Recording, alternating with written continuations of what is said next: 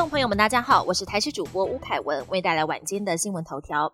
今天本土新增五万零五百六十一例，中重症两百八十五人，死亡一百七十二人。指挥中心表示，各区疫情都在缓降，二十号起单日新增确诊数有望压在五万例以下。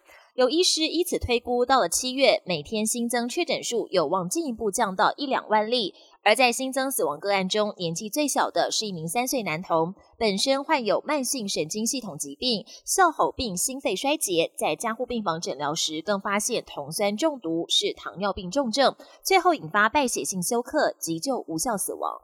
后疫情时代，长新冠患者受到关注。不过，有医师认为，染疫后出现的症状不一定都是新冠引起，也有可能是自律神经失调或肠道遭破坏后毒素入侵器官。想改善长新冠症状，可以先从改善神经系统和增强肠道健康着手，例如补充维生素 D、锌、K 二及益生菌。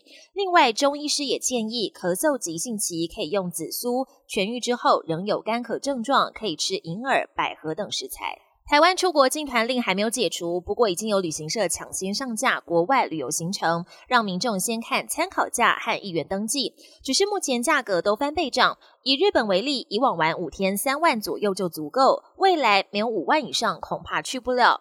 不过旅行业者也解释，因为疫情的影响，旅游团人数降载一半，机票、饭店涨价都是团费翻倍的原因。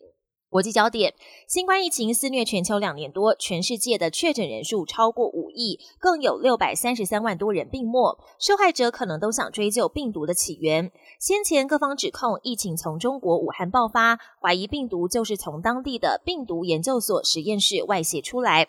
过去世卫组织秘书长谭德赛一直替中国帮腔，否认这个传言。但根据英国一家媒体最近爆料，其实谭德赛私底下坦诚，新冠病毒确实就是来自中国武汉病毒实验室。新冠病毒会不会产生抗药性，使得所有药物失效呢？日本东大研究团队针对新冠病毒是否会产生抗药性展开实验。研究团队先让免疫系统瘫痪的仓鼠感染 Omicron，再分别让仓鼠服用美国新冠口服药莫沙东和日本岩野一口服药。